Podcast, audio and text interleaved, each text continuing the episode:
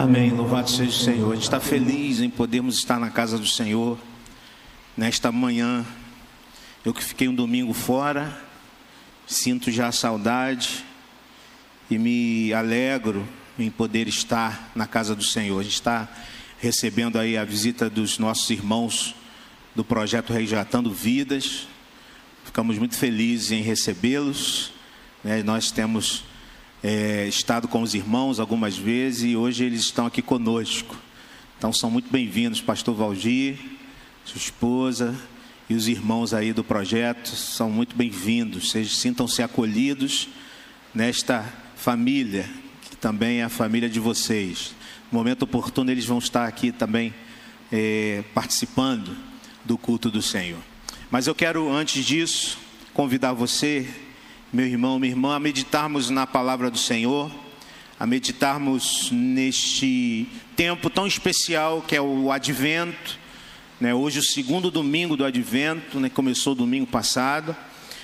E durante todo este tempo, nós então já celebramos esta, este evento histórico tão especial, que foi o nascimento de Jesus. E nós, então, neste período do ano, celebramos esta data tão importante. Eu quero, então, convidar você a abrir sua Bíblia no Evangelho de Lucas, capítulo 1, versos 46 a 56, para que possamos fazer esta leitura. E, em especial, nesta manhã, esta canção, esta oração desta mulher, desta menina, chamada Maria, diante de tantos desafios, diante de tantas incertezas, com o anúncio da sua gravidez e o que isso traria para ela. Ela louva ao Senhor esta canção, né, que é conhecida como Magnífica, como uma expressão de confiança ao Senhor. A nossa esperança irmãos, é que nós também, neste tempo, embora Natal tenha se tornado a cada dia e a cada ano que passa uma data meramente é, comercial, né, a gente percebe é, isto, as pessoas se enchem do ímpeto, muitas vezes, de, ah, de, de somente, eu não estou dizendo que isso seja errado, né? é, mas somente trocar presentes ou somente fazer ali a, né, as comemorações familiares, isso é muito bom, mas que além disso, sobretudo, o nosso coração se encha de uma convicção e de uma esperança e de uma confiança que só pode ser expressa quando nós entendemos o que o Natal de fato significa. Então eu quero convidar você a fazermos esta leitura, eu vou ler então aqui na nova versão internacional, você acompanha aí uh, o texto a partir do verso 46, que diz assim: Então disse Maria: Minha alma engrandece ao Senhor, e o meu espírito se alegra em Deus, meu Salvador, pois atentou para a humildade da sua serva. De agora em diante, todas as gerações me chamarão bem-aventurada pois o poderoso fez grandes coisas em meu favor. Santo é o seu nome. A sua misericórdia estende-se aos que temem, de geração em geração. Ele realizou poderosos feitos com seu braço, dispersou os que são soberbos no, mais íntimo do coração. Derrubou governantes dos seus tronos, mas exaltou os humildes encheu de coisas boas os famintos, mas despediu de mãos vazias os ricos. Ajudou ao seu servo Israel, lembrando-se da sua misericórdia para com Abraão e seus descendentes para sempre, como dissera aos nossos antepassados. Maria ficou com Isabel cerca de três meses e depois voltou para casa. Palavra do Senhor. Quando a gente é, ouve a história de Natal, a gente percebe que Maria recebe um anúncio, ela ainda era virgem, e, ou seja, ainda estava numa situação de noivado. A gente, não, a gente é, entende ou entende mais ou menos por conta do nosso contexto cultural. Mas quando a gente olha para o contexto cultural daquele, daquela época, ou seja, do casamento no contexto judaico, a gente começa a entender que o desafio de Maria era muito maior do que nós imaginamos. Para a gente entender é, bem ou melhor esta situação, vamos entender um pouco como que se dava o casamento no contexto judaico. Havia um contrato de casamento. Né? Os jovens geralmente não escolhiam ah, com quem iam se casar. Né? Ah, esse, essa história de escolher com quem vai se casar é uma história muito recente. Tem uns 100 anos no máximo. Né? Ah, antes disso não se escolhia, viu? Os, jovens aí que vão se casar ainda, o papai e a mamãe escolhia o noivo ou geralmente a noiva, né? Com quem ia se casar. E assim era nesse tempo. Havia uma negociação entre famílias, né? Negociações eram feitas e os acertos sobre valor de dote, é, que o noivo ia pagar a, a, a, a, noiva, o pai da noiva. Né? A idade usual para o casamento judaico era bem diferente também do que é hoje. Hoje, cada vez mais, os jovens querem deixar para mais tarde, mais tarde, é, o seu, seu casamento, né? querem estudar, querem resolver a vida profissional. Uma idade usual para o casamento na, no contexto judaico era os, os homens entre 16 e 18 anos e as moças entre 12, 13, 14 anos. Era, hoje já é, é proibido, né? É, casamento infantil. Outro dia eu ouvi, inclusive, uma reportagem sobre né, o Brasil é o quarto é, país do mundo em casamento infantil, né, casamento nessa idade. No contexto judaico antigo, era, há 12 anos era a idade em que a moça se tornava apta então para o casamento. Né? Então, a, havia então um contrato de casamento entre as famílias e esse era o noivado. O noivado se dava então já nessas condições e durava aproximadamente um ano. E neste um ano, a, a casa era preparada pelo noivo e todo o enxoval era preparado pela noiva. A, a família da noiva fazia os preparativos para a festa de casamento. Né? Então, este era o tempo para esse noivado né? É, que devia durar aproximadamente é, um ano. E aí vinham as festas, ou o casamento propriamente dito, as bodas. Né? A festa geralmente durava sete dias. Já pensou? Festa de sete. Hoje, hoje virou um grande mercado, né? Fazer um casamento numa casa de festas e você aluga duas, três horas, virou um negócio, você tem que, você tem que vender o carro para pagar isso. Né? Hoje em dia virou um grande comércio. Naquele tempo eram sete dias, e claro, num outro contexto, sete dias de festa. Sete dias de festa em que é, o, o noivo saía da sua casa com os seus amigos e ia numa, num cortejo ao som de música até a casa da noiva e ali recebia a esposa na casa dos pais desta com as bênçãos é, paternais, né? É, ou seja, neste período de noivado, neste período é, acontece algo inesperado na vida de Maria, o que vai requerer desta moça uma atitude de confiança, uma atitude de confiança em Deus. O cântico de Maria é um cântico de confiança, é um cântico de alguém que recebe uma notícia que desafia ela a ter que lidar com uma situação muito difícil, mas é um cântico de uma moça que reconhece que está diante de uma promessa e de uma promessa maravilhosa de Deus mesmo que esta promessa traga desafios enormes. E é nesse sentido, irmãos, que o Natal é símbolo de confiança. O Natal é o momento em que o nosso coração deve se encher de confiança, mesmo diante dos desafios, das dificuldades, das lutas que nós temos vivido no nosso dia a dia, mesmo diante das situações que são desafiadoras, mesmo diante da incerteza ou das incertezas que temos, que temos em relação ao futuro. O Natal deve fazer em nós, ou fazer nascer em nós, um cântico de confiança em Deus, um cântico de confiança ao Senhor. E é nesse sentido que eu quero, então, de forma bem objetiva, trazer algumas lições que esse texto nos traz para a nossa vida. O Natal é um símbolo de confiança quando nós temos uma perspectiva pessoal e relacional sobre Deus.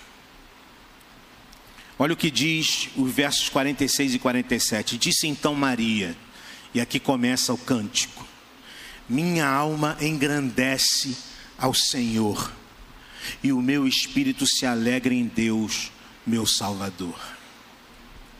Maria recebe uma notícia. Maria, você vai ficar grávida. Você ainda é noiva. Você ainda não se casou, mas você vai ficar grávida. Irmão, se, se para nós hoje, numa sociedade pós-cristã ou num processo de, de se tornar pós-cristã,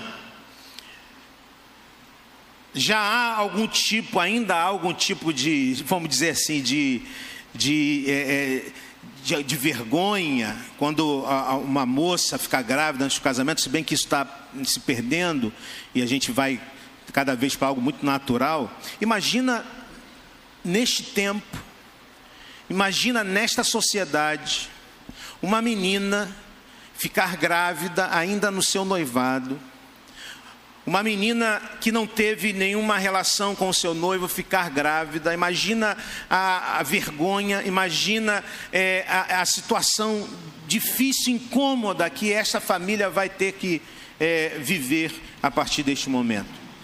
No entanto, Maria, diante desta palavra, Diante desta promessa, ela canta: Minha alma engrandece ao Senhor, o meu espírito se alegra em Deus, meu Salvador.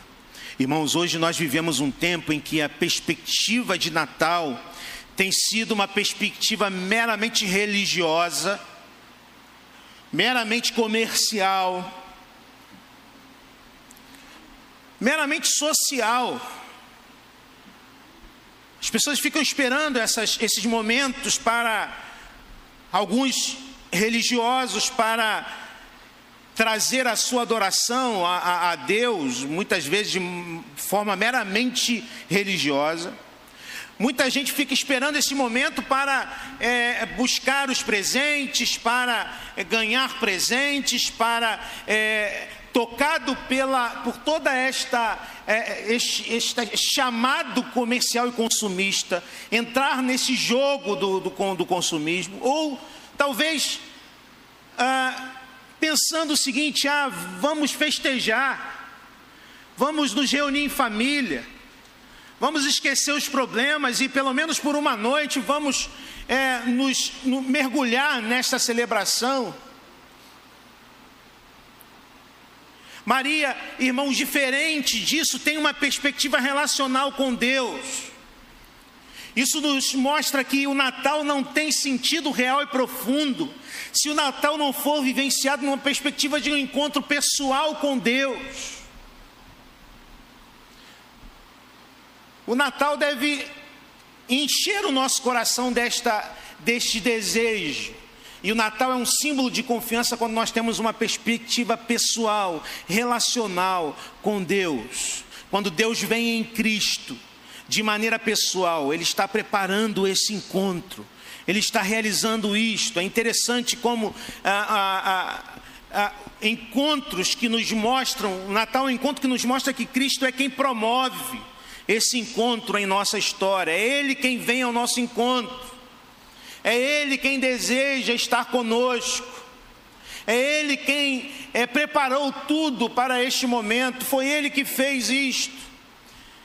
Esse encontro começa quando um anjo, anjo Gabriel, ele aparece ao sacerdote Zacarias. Se você ler o texto do primeiro capítulo de Isaías, você vai perceber que é Zacarias quem recebe primeiramente esta visita do anjo. O anjo disse a Isabel, ou a Zacarias, Zacarias diz a Isabel, igualmente idosa, que ela lhe daria um filho, esse casal idoso e esta mulher estéril. Esse encontro se dá num contexto da incapacidade humana.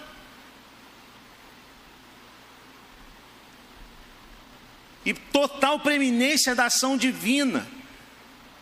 É um encontro pessoal que nasce no coração de Deus. Depois o anjo aparece a Maria, aquela jovem que estava ainda dentro do contrato de noivado. Aquele anjo diz a ela que ela daria à luz um filho, que este filho é obra do Espírito Santo. Depois o anjo aparece a José, seu noivo, e diz para ele: Ó, oh, José, eu sei que nós vamos ver isto melhor à noite. Eu sei que o negócio vai ficar difícil para vocês. Eu sei que ninguém vai acreditar em vocês. Eu sei que você vai, poderá ser taxado ou é, de ingênuo ou de mentiroso. Mas a sua esposa está grávida, a sua noiva está grávida do Espírito Santo. Quando Maria soube da sua gravidez, ela foi à casa de sua prima Isabel, que também estava grávida, e quando ela chegou à casa de Isabel, foi proferida esta frase: Bendita é você, Maria, entre as mulheres, e bendito é o filho que você dará à luz.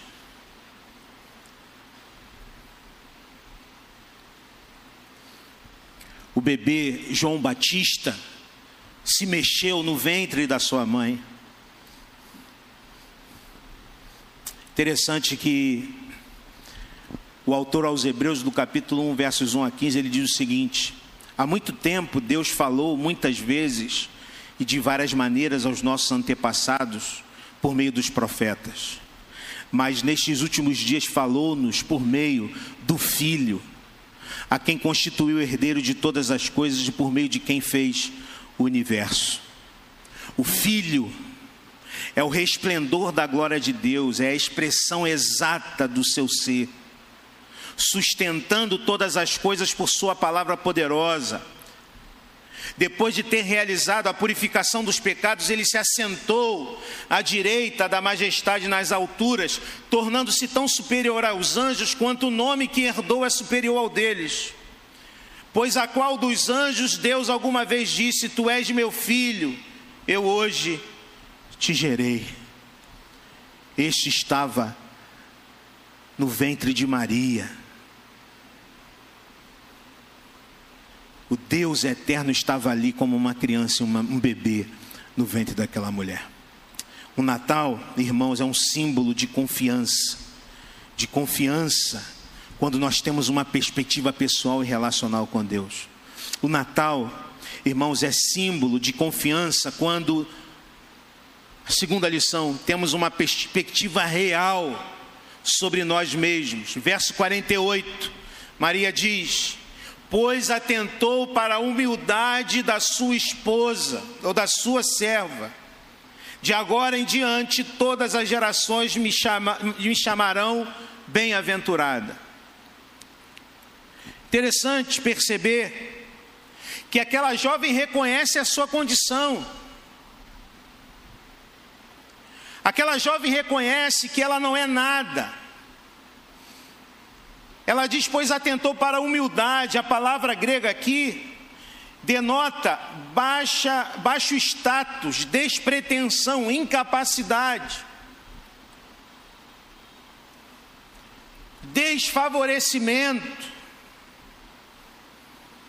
E aqui então nós temos mais uma vez a natureza desse encontro, um Deus que promove este encontro. Encontra uma jovem que sabe bem quem ela é, mero ser humano, totalmente incapaz. Ela diz, pois atentou para a humildade da sua serva. A palavra grega aqui de serva seria melhor é, mais literalmente traduzida por escrava, porque é a palavra doulos, do grego, significa isso, escrava. Eu sou escrava do Senhor. Na época de Jesus, nós sabemos, a escravatura era algo aceito socialmente. E dentre as características dessa relação, nós temos algo, alguma, algumas coisas interessantes. O escravo, ele deveria ao seu senhor obediência exclusiva e absoluta. É isso que Maria está falando. Eu sou escrava do Senhor. O Senhor atentou para a humildade da sua serva. O serviço do escravo não lhe fazia merecer lucro algum, agradecimento algum. Por quê? Porque o escravo estava fazendo apenas aquilo que incumbia a ele fazer. Ainda mais, o Senhor ele poderia exercer o seu poder ilimitado sobre o escravo, para o bem ou para o castigo, sem misericórdias. Era assim a relação do dulos com seu Quírios, com seu Senhor. Maria está dizendo: o Senhor olhou com misericórdia para a sua serva. Maria se coloca nesta situação e nesta condição, porque Maria canta esta canção, símbolo de confiança, numa perspectiva real de quem ela era. Irmãos, Natal é momento de nós entendermos quem somos diante do Senhor e fazemos cair por terra o nosso orgulho Aquele orgulho que faz a gente pensar que Deus fez isso por nós porque havia algum mérito em nós, porque nós éramos algo importante para Deus ou algo que é, chamou atenção pelos méritos que temos em nós, mas não. O amor de Deus, o amor ágape, é o amor incondicional. É um amor daquele que não tinha e não via nada em nós para que pudéssemos ser amados, mas ainda assim veio ao nosso encontro. É interessante que Paulo utiliza essa palavra nesse texto de Filipenses 2, 5 e 7, quando ele diz: Seja a atitude de vocês a mesma daquela de Cristo, que, embora sendo Deus, não considerou ser igual a Deus, era algo que lhe devia pegar-se, mas esvaziou-se a si mesmo, vindo a ser dulos, servo ou escravo e tornando-se semelhante aos homens. Em outras palavras, irmãos, Maria reconhece sua incapacidade, sua total rendição à vontade do seu Senhor Jesus e reconhece que assim será reconhecida como uma bem-aventurada. E o verso 48 termina assim: Todas as gerações me chamarão Macários. Lembra do Macários? bem-aventurada, bendita. Todas as gerações, esse termo a gente viu bastante na, numa das últimas séries, né, que é traduzido por feliz ou bem-aventurado, mas que está na contramão do que parece ser felicidade em nossos dias. Maria é, Maria é bem-aventurada, Maria é feliz. O problema é que felicidade na nossa cultura está na capacidade de podermos ser autossuficientes, termos liberdade. O que em nossos dias geralmente está ligado à capacidade de consumir, de comprar, de ter. Vejam o Natal que se tornou.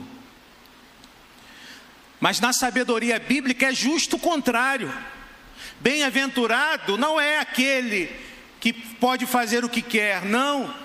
Na sabedoria bíblica, a liberdade cristã é a capacidade de vivermos livres do pecado, que só se dá quando nos tornamos dulos, escravos de Jesus, obedientes ao Senhor. Quando nos tornamos obedientes ao Senhor, então aí nos tornamos livres, livres do pecado, e aí está a bem-aventurança do crente, a verdadeira bem-aventurança, a verdadeira felicidade que o mundo não pode conhecer. O Natal é um símbolo de confiança, irmãos. Quando nós temos uma perspectiva pessoal e relacional sobre Deus. O Natal é um símbolo de confiança quando nós temos uma perspectiva real sobre nós mesmos. Para a gente fechar, o Natal é um símbolo de confiança quando temos uma perspectiva clara de gratidão pelos sinais da graça de Deus. Verso 49, Maria diz: Pois o poderoso fez grandes coisas em meu favor, santo é o seu nome. Maria tem essa convicção: Deus fez grandes coisas. Deus fez grandes coisas por ela. E eu vou repetir algo que já tenho dito aqui, algumas vezes os irmãos sabem disso. Que é através do ordinário da vida que coisas extraordinárias acontecem. É no Cronos que se manifesta o Cairós de Deus. Foi, por exemplo, numa ordinária visita de Maria, sua prima Isabel, que ela viveu a experiência de ouvir um louvor como de Isabel, o cântico de Zacarias. Foi no ordinário de uma visita que aquela jovem, aquela adolescente camponesa, que não tinha cultura elevada, compôs um lindo poema, um lindo cântico que é cantado todos os natais até os dias de hoje. Foi no ordinário dos nove meses de gestação que ela dá luz ao eterno Deus. É o extraordinário que invade o ordinário, são os sinais da graça de Deus. Os sinais da graça de Deus estão diante de nós todos os dias. Portanto, irmãos, glorifiquemos a Deus todos os dias. Não espere que coisas grandiosas aconteçam. Não espere que milagres miraculosos aconteçam. Não espere que coisas surpreendentes aconteçam. Mas no ordinário da nossa vida, e o Natal seja isto: no ordinário do dia a dia, quando nós acordamos, quando nós olhamos o sol nos aquecendo, ou quando então acordamos e a chuva molha a terra, quando nós sentamos à mesa e vemos que tem algo para comermos, quando nós olhamos para o lado e percebemos que há alguém que nos olha e que nos ama, que quando nós chegamos na casa do Senhor e percebemos que temos a possibilidade de louvá-lo e adorá-lo, adora ao Senhor, glorifica ao Senhor, são sinais da graça de Deus, que ordinariamente se manifestam, mas que expressam o extraordinário de Deus. Vemos tantas pessoas buscando coisas extraordinárias, quando Deus está aqui, nas coisas mais ordinárias, são sinais da graça de Deus. Veja que ela expressa isso a partir do verso 50. Deus tem estendido a sua misericórdia, ela diz: a sua misericórdia estende-se aos que o temem de geração em geração. Verso 51, ela mostra que Deus tem manifestado o seu poder, ela diz: Ele realizou poderosos feitos com seu braço, ele dispersou os que são soberbos no mais íntimo do coração. Ela diz que Deus tem exaltado os humildes. Verso 52, ele diz: derrubou governantes dos seus tronos, mas exaltou os humildes. Sinais da graça de Deus ao longo da história. Ela diz que Deus tem suprido as nossas necessidades, verso 53, encheu de coisas boas os famintos, mas despediu de mãos vazias os ricos. Verso 54 e 55, ela diz que Deus tem sido fiel à aliança que estabelece conosco. Ele diz ela diz: ajudou o seu servo Israel, lembrando-se da sua misericórdia para com Abraão e seus descendentes para sempre, como disseram os nossos antepassados.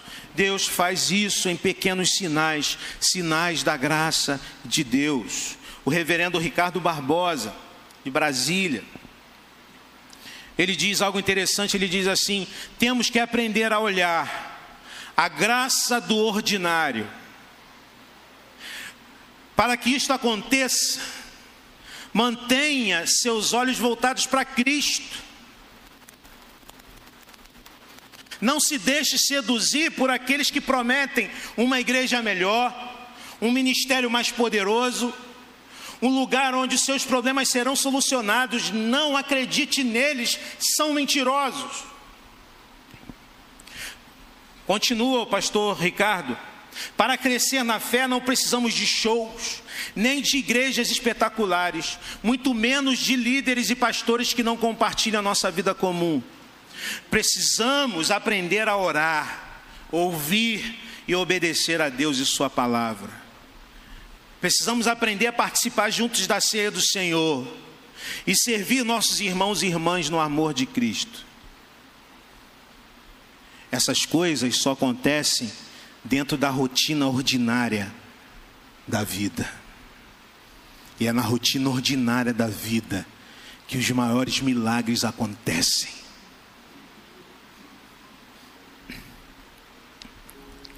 Quero te desafiar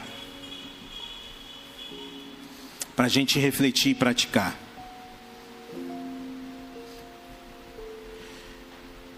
Primeiro, durante este mês, durante este tempo de advento, dê um passo na direção, dê um passo na direção de um envolvimento pessoal e relacional com Deus por meio de Jesus.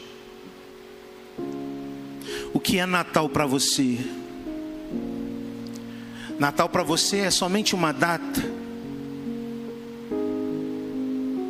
É somente um momento que se enche de significados abstratos. É somente o tempo de ir na igreja e ver as cantatas de Natal ou participar da ceia natalina. O que é Natal para você? Que Natal para você seja mais que isso. Natal para você seja um tempo de relacionamento com Deus.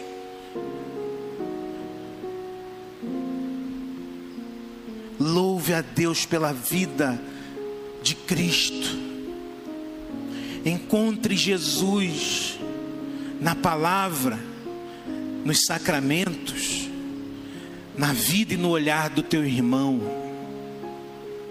Fale com Ele todos os dias, Ele está disponível para isso. Durante este mês, segundo desafio, não tenha receio de perceber as suas limitações, não tenha receio de perceber as suas incapacidades para resolver as coisas, pelo contrário, reconheça que você é limitado, reconheça que você é pequeno, que você não pode resolver os seus problemas por você mesmo. Coloque toda a sua confiança em Deus. Coloque toda a sua confiança em Cristo. E busque a vontade dEle. Terceiro, durante este mês, meu querido, minha querida, você que está em casa, cultive no seu coração a lembrança do que Deus já fez por você. Ele já fez grandes coisas por você.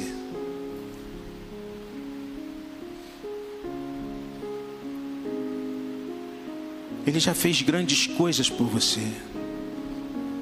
É Jeremias quem, diante da destruição de Jerusalém, diz: Eu quero trazer à memória o que me pode dar esperança. E nós temos, irmãos, esperança, mesmo que os dias sejam maus, porque Deus já nos livrou tantas e tantas vezes. Mas a nossa maior esperança não é das circunstâncias da vida, a nossa maior esperança é lembrarmos do que Ele fez na cruz do Calvário por nós, nos dando vida, nos transformando a nossa realidade mudando a nossa sorte na cruz do Calvário. Lembre-se disso e glorifique ao Senhor hoje. Você não sabe o que vai acontecer amanhã, está difícil no teu trabalho, está difícil na tua família, a situação está grave, não há motivos para louvar, louve ao Senhor hoje, glorifique a Ele hoje, porque Ele tem feito grandes coisas por você e está fazendo, mesmo que você não consiga perceber. Ele está fazendo. Que Deus nos abençoe, que Deus nos fortaleça, que Deus nos ajude a continuar a nossa jornada juntamente com Ele.